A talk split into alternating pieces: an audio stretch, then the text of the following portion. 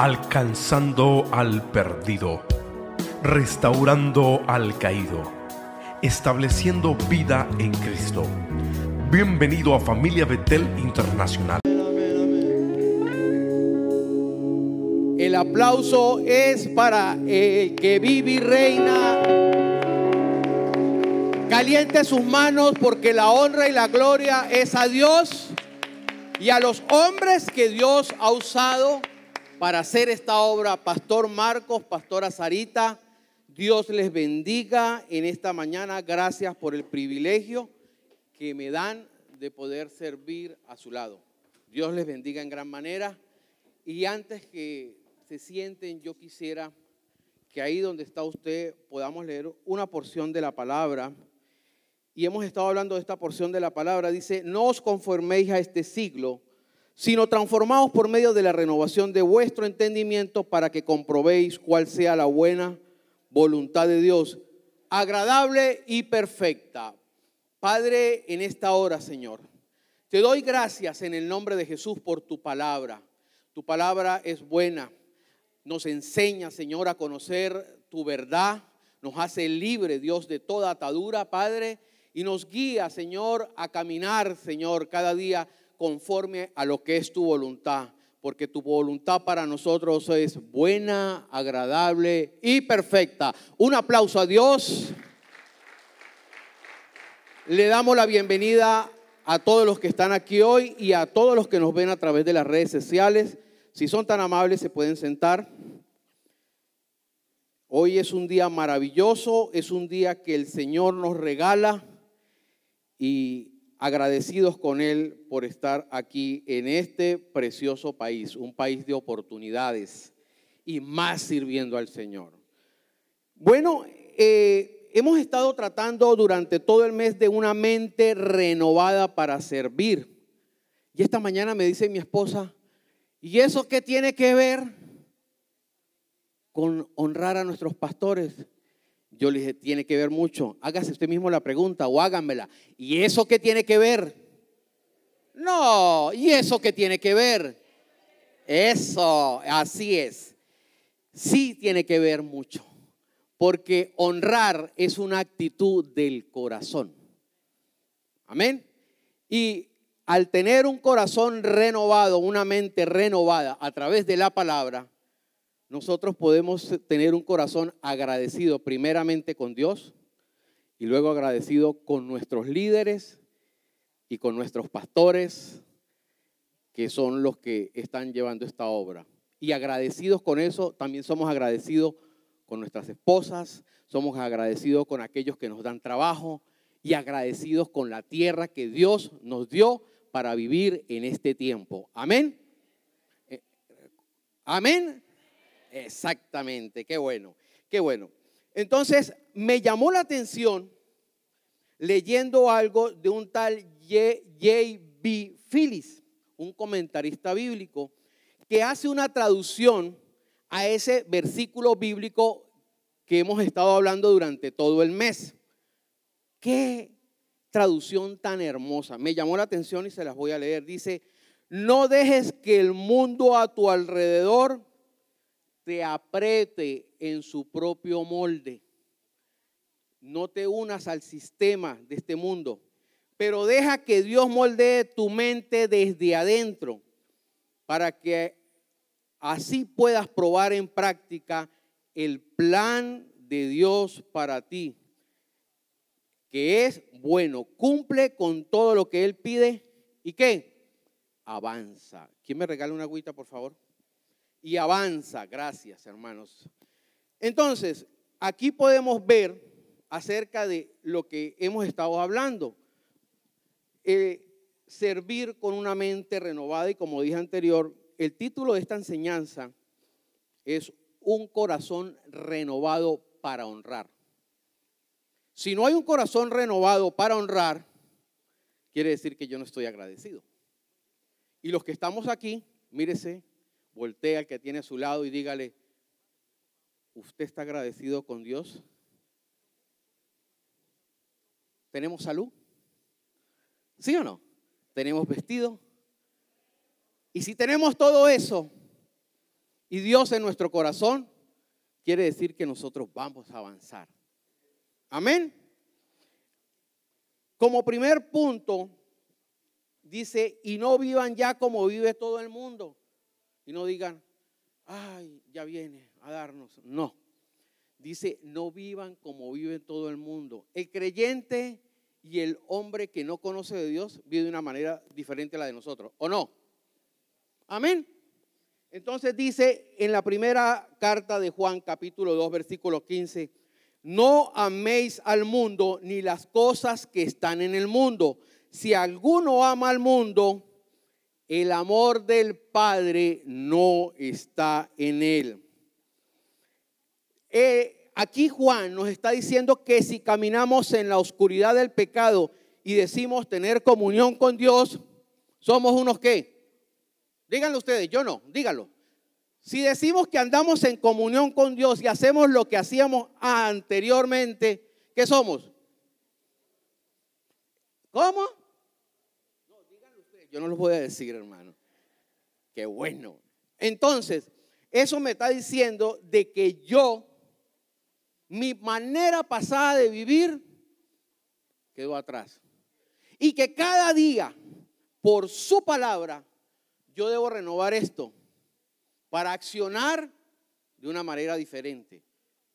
No es porque ya hay un tema de liderazgo, hay un tema de teología, hay un tema de pastorado en cada uno de nosotros, ya nosotros no pequemos. No, la lucha va a ser hasta que Cristo venga. Es decir, que debemos perseverar todos los días en cambiar nuestra manera de hacer todo tipo de cosas. Amén. Codea al que está a su lado y dígale, no se duerma, que esto se pone bueno. No, hombre, ya estamos empezando. Es donde hay más ánimo, ahorita no hay hambre. Bueno, ¿qué quiere el mundo de nosotros? ¿Qué creen ustedes que quiere el mundo de nosotros? Su tiempo, su amor. ¿Por qué? Porque el mundo, el sistema de hoy en día te consume. Quieres que tú y yo trabajemos 24 horas al día y que no tengamos tiempo ni para dar gracias ni para adorar al que vive y reina en nuestros corazones, aquel que murió en una cruz por usted y por mí. Eso es lo que el mundo quiere. Y tomé unas notas, dice, somos animados y persuadidos a dar nuestro tiempo, atención y dinero a las cosas de este mundo que a las cosas de Dios. Oiga, yo gano buen dinero, decimos algunos, y entre más trabajamos, más lo hacemos. ¿Y quién nos da vida? ¿Quién nos guarda? ¿Quién nos llena? ¿Quién nos sacó del COVID? Por esa crisis que pasamos. El Señor. No fue la medicina. El Señor le plació darnos vida. Y Él promete que va a dar una vida abundante, no en riquezas materiales, sino en sabiduría. Dele un aplauso a Dios por eso.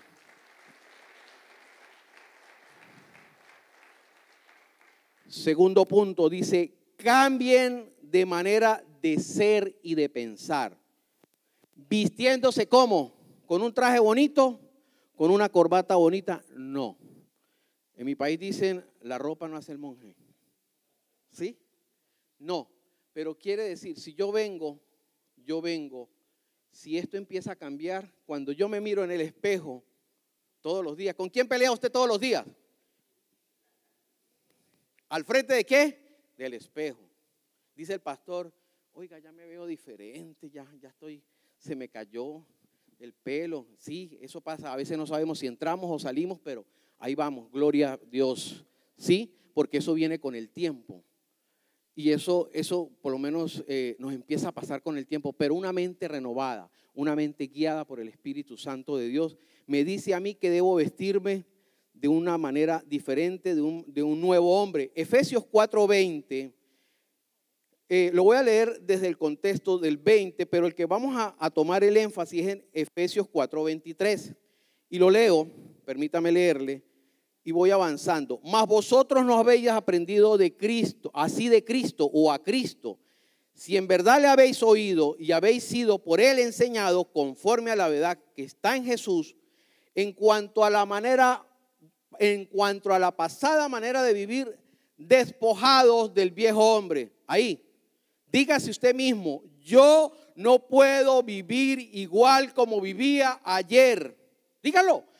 Díganse, yo no puedo vivir igual como viví ayer. Yo hoy debo vivir diferente porque Dios me da una oportunidad nueva hoy para vivir, pensar y accionar. Amén. Créalo y atesórelo en su corazón.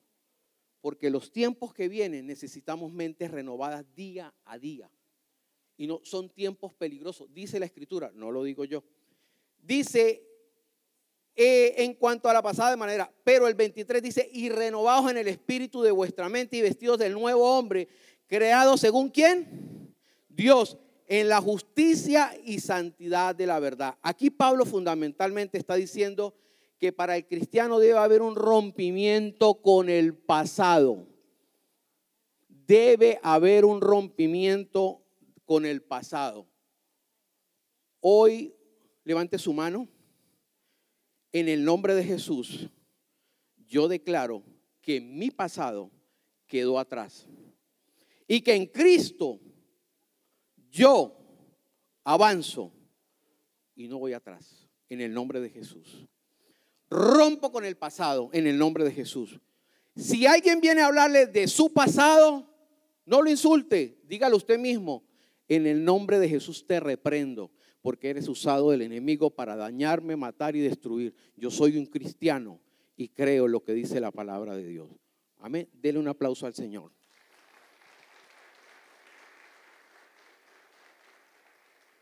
Renovar mi mente es tener un conocimiento vivo y permanente. ¿Quién soy yo en Cristo? No le estoy diciendo que nos volvamos santurrones sino que cada quien en su intimidad luche, como luchamos todos, en no seguir igual que ayer. Y cuando yo hablo de ayer, es que ayer ya pasó, mañana no existe, hoy, hoy sí, hoy sí existe. Y en Cristo avanzo para la honra y gloria de Él, no la mía. Amén. Punto número tres, y aquí voy a hacer el énfasis. Saber qué es lo que quiere Dios. Los discípulos de Dios se caracterizan por qué. ¿Qué nos han enseñado desde que empezamos a leer la palabra? ¿Cuál es la característica esencial de aquel que se somete al señorío de Cristo? Obediencia. Dígale al que tiene a su lado, dígale, la característica principal del nuevo hombre y creyente es la obediencia a su palabra. La obediencia a su palabra. Gloria a Dios por su palabra. Amén. Dice Hebreos 5.8, si lo tienen en pantalla, Hebreos 5.8, y aunque era hijo, por lo que padeció, aprendió la obediencia. Y habiendo sido perfeccionado, vino a ser autor de eterna salvación para todos los que obedecen. Yo les invito para que en casa ustedes agarren el libro de Hebreos, la carta a los Hebreos, y el capítulo 13 dice como principio vivir una vida cristiana. Es hermosa la carta a los Hebreos. Pero aquí me está diciendo que Jesús no pasó de desobediencia a obediencia. Él aprendió Obediencia, obedeciendo. ¿A quién? A nuestro Padre, a nuestro Dios, al dueño del cielo, de la tierra y al que controla todo lo que hay debajo de la tierra, a Él, obedeciendo a Dios. Aprendió de obedeciendo a Dios. Por lo que aprendió la obediencia. El sufrimiento a veces nos lleva a obedecer, ¿o no? Alguien, el pastor Marco, fue uno de los que me dijo cuando llegué aquí, ya en noviembre cumplo cuatro años, usted tiene que estar aquí, así me lo dijo, sentaditos allá en la oficina, camine como si cargara un cherry, un policía a su lado. No mire ni a la derecha ni a la Cuando llego a los semáforos no miro ni a ningún lado. Voy es para adelante. No mire a ningún lado. Usted haga las cosas bien, respete las leyes de este país y le va a ir bien. ¿Nos dijeron eso? Gloria a Dios por su vida. Gracias. Gracias porque he aprendido a obedecer. Es algo que no, es un fundamento, es un principio. Y la obediencia aquí otra traducción me dice, aunque él era el Hijo de Dios por medio del sufrimiento, aprendió lo que significa obedecer siempre a Dios. ¿Qué mejor ejemplo que ese? Obedecer a aquel que murió en una cruz por usted y por mí. El mejor ejemplo de vida. Aquel que sufrió por usted y por mí. Y el 9 en otra traducción dice, así que una vez Cristo hizo todo lo que Dios le mandó, se convirtió en el Salvador que da vida eterna. ¿A quiénes? ¿A los que desobedecen o obedecen? A los que obedecemos. Metámonos en el cuento. Obedecemos. ¿Cómo nos cuesta a veces obedecer? Yo le digo a mis hijos, yo quiero ser ejemplo de obediencia. Papá, pero, papá, pero, no, no hay pero, obediencia.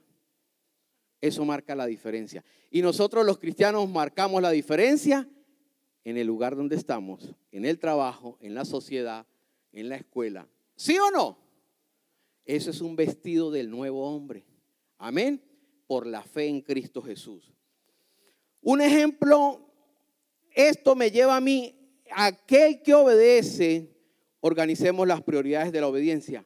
Honrar, el que es obediente, honra como dije al principio, y con un corazón renovado, una mente renovada. Cuando hablo de corazón no estoy hablando del órgano, estoy hablando aquí de la mente, emociones. Cuando tenemos obediencia en nuestro ser cada día, estamos agradecidos y honramos. El orden de prioridades es, honramos primero a quién. Honramos primero a quién. Honramos primero a Dios al honrar primero a Dios, me da a mí la libertad de ser agradecido. Ahora, ¿qué es honra? Dice, significa estimar, apreciar, considerar precioso y digno. ¿Qué es deshonrar? Es tratar algo como el común. Venir a la iglesia es tener disposición para honrar a Dios y a su palabra. Amén venir a la iglesia es honrar, valorar y estimar las cosas de Dios. Amén. Ir a la célula es valorar, estimar la obra de Dios. Ir a cada actividad en la congregación es valorar y estimar la visión de los pastores de la congregación y las cosas de Dios. Amén. ¿Cómo es que decía la cantante? Amén o no amén. Amén o no amén.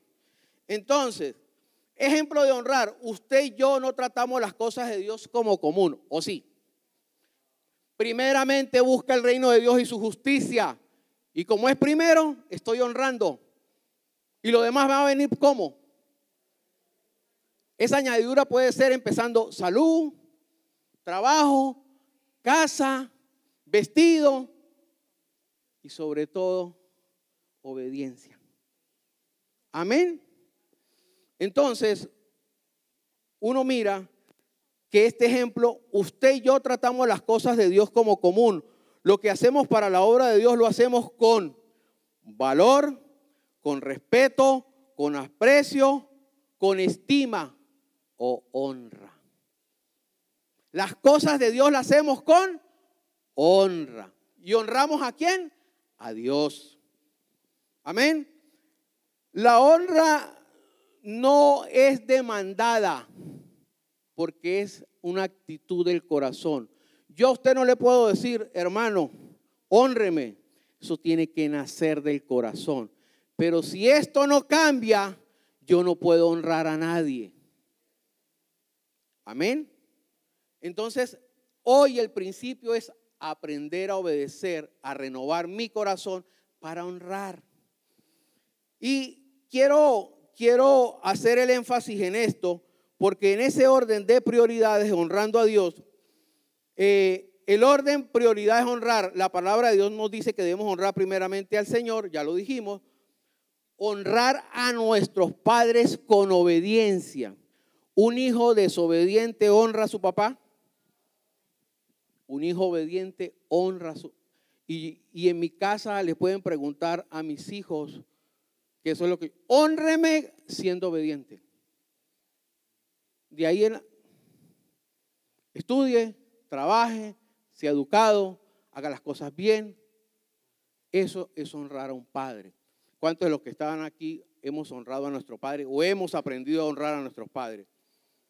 Gloria a Dios por la vida de nuestros padres. Amén. El pastor honra todo el tiempo a su suegra. Cuando honra a su suegra, honra a su esposa, honra a su familia. Y él recibe honra. El principio de honra es respeto. Amén. Dice Mateo 6, 9. ¿Y qué tiene que ver esto con la honra? Vosotros pues oraréis así. Padre nuestro que estás en los cielos, santificado sea tu nombre. Esa palabra santificar es honrado sea tu nombre como lo hacemos con obediencia, valorado sea tu santo nombre y lo hacemos y, y no lo hacemos deshonrando su santo nombre. Cuando yo soy un desobediente, conociendo la palabra, yo deshonro a Dios. ¿Amén? ¿O no amén? Ok. Honra a Jehová con tus bienes. ¿Es un mandato o no? Lo dice la palabra. ¿Sí? Es una forma práctica de mostrar que uno confía en quién? En el Señor. Él es el que me da todo. Y como Él me da todo, Él no necesita dinero, pero sí necesita que su obra crezca. Sí necesita que en todo lugar donde se predique la palabra haya una buena silla, haya luz. Sí lo necesita. Y dice, fíjate de Jehová en todo tu corazón el Proverbio 3.5. Cuando realmente confiamos en Él podemos honrarlo con generosidad. Y hablando de generosidad y de obediencia y de principio, honramos a Dios, honramos a nuestros padres, tenemos que honrar como creyentes a nuestros padres espirituales. ¿Dónde están nuestros padres espirituales en familia Betel Internacional? ¿Dónde están? ¿Quién lo conoce? ¿Quiénes no lo conocen? Pastor Marco Rico y Sarita Rico. Tenemos que honrar a nuestros pastores. Amén. Es un tema de obediencia. Hebreos 13:7. ¿Se acuerdan de la carta a los hebreos? Que es una carta hermosa para leer, el capítulo 13. Dice, acordaos de vuestros pastores que os hablaron la palabra de Dios. La hermana Dalila se paró aquí y habló enseñaron principios, los dos, desde hace 35 años en esta congregación. No estaban aquí, pero estaban en otro lado, por lo que he aprendido. Pero esos principios están en cada uno de ustedes y en nosotros. Para mí fue un rompimiento de cultura llegar a Familia Betel Internacional, pero el molde se ha ido, eso se llama pastorear. Han ido pastoreándome, han ido acomodando, ¿sí? Y eso hace el ser pastor. Amor, paciencia, gozo, a pesar de que nos deshonren. Eso es eh, ser pastor. A pesar de que no quieran oírte, ahí están, insistiendo, persistiendo. Ahí están. Ese es el trabajo pastoral. Dice, acordad de vuestros pastores. Se nos dice que reconozcamos y sigamos los líderes consagrados en el cuerpo de Cristo. Ahí los ven. Ustedes los conocen, pastores ricos el liderazgo que ha demostrado ser legítimo por la fidelidad de la palabra y por su conducta. Usted sabe que la mayoría de los ministerios a nivel mundial hay rompimiento, bien sea por el uno o por el otro, en algunas áreas. Y que nosotros podemos ver en la figura pastoral, ahí están, ahí están los dos, ahí están los dos. Y siempre hay uno que hace las cosas a un modo y el otro al otro. Pero ahí tratan de, ¿de qué? Porque eso es pareja. Eso es estar unidos. con una visión, con un compromiso. Y eso es algo que debemos aprender. Estar unidos, con visión, con propósito, ¿para qué? Para estancarnos o avanzar. Y eso es obediencia, renovación. Entonces, aquí dice que Pablo aconseja a Timoteo en, en, primera de Timoteo capítulo 4 versículo 16, ten cuidado de ti mismo y la doctrina, persiste en ello, pues haciendo esto te salvarás a ti mismo y los que te oyeren. Tales líderes deben ser reconocidos. Esta palabra acordados de vuestros pastores. Acordados de vuestros pastores. Hay que honrar a nuestros líderes tal como dice la Biblia. En 1 Timoteo 5, 17 dice, los ancianos, cuando estamos hablando de ancianos, no estamos hablando literalmente de personas de alta edad, sino está hablando también de pastores. Acordados, dice, dice que los ancianos, pastores que gobiernan bien sean tenidos por dignos de doble honor. Esa doble honor es respeto respeto. Usted honra cuando respeta. Usted honra a su líder de célula cuando usted asiste al llamado. Usted honra a sus pastores cuando el pastor más corrico y la pastora Sarita se paran al frente y les hace una invitación para que los acompañe y podamos venir dispuestos a aprender de lo que nos van a enseñar. Eso es honra, obediencia, respeto, doble honor. Y dice la misma palabra o algo para entender que todo esto, la obediencia, ¿qué creen ustedes que da la obediencia? A ver, ¿qué saco yo con obedecer? Como dijo así a los a mexicanos. ¿Y qué saco yo? ¿De a dónde? Aleluya. La recompensa no la espere de ellos. De ellos va a tener buen trato, enseñanza, en el tiempo que dispongan, un buen consejo, en el tiempo que dispongan, ir a su casa a orar por usted. Pero recuerde que uno saca recompensa cuando obedece y honra. La recompensa viene de dónde?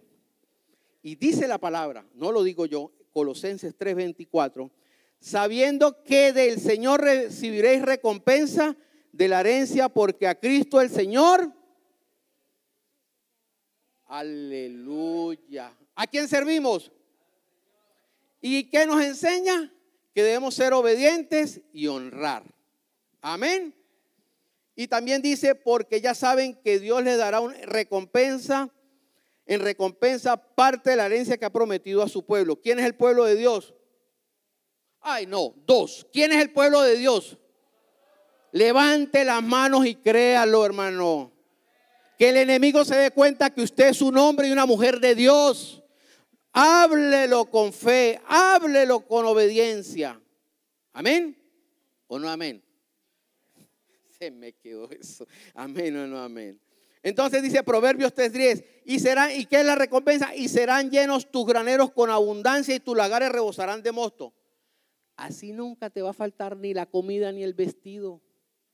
Cuando usted honra, cuando usted obedece, cuando usted respeta a Dios, a sus padres, a sus líderes espirituales, en este caso los pastores, usted tiene recompensa del cielo y dice que va a haber comida y de que nunca va a faltar ni la comida, ni la bebida, ni el vestido. Y dice que riquezas y honra y vida son la remuneración de la humildad y del temor a Jehová humíllese cada día. Romanos 12.1 dice que presentemos vuestros cuerpos en sacrificio vivo. De vez en cuando no, todos los días. Todos los días. Con esto, agárrese la cabeza usted. Con esto hay que luchar todos los días. ¿Hasta cuándo? Hasta que Cristo venga. Recuerde, cuando se mire en el espejo, hoy Hoy es una oportunidad para renovar esta mente. Hoy es una oportunidad para avanzar. Si yo pienso como pensaba ayer, ¿qué pasa, Pastor Rico? Nos estancamos, no avanzamos. Y es así como aprendemos a honrar.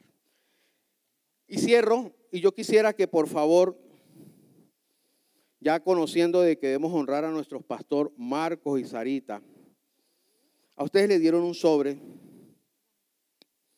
y yo quisiera que a manera de terminar, dice ese Proverbio 22.4, parafraseando, humíllate y obedece a Dios y recibirás riquezas, honra y vida.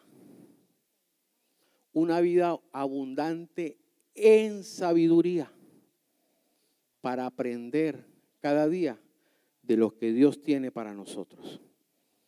Pero recuerde que es la palabra la que alumbra nuestro camino. Amén. Considerar la vida de sus pastores y líderes es imitar su fe. Pastor Marcos, Pastora Sarita, yo quisiera que por favor ustedes tuvieran la amabilidad de ponerse sobre sus pies y toda la congregación se pudieran levantar. Este fue otro podcast de Familia Betel Internacional. Gracias por escucharnos.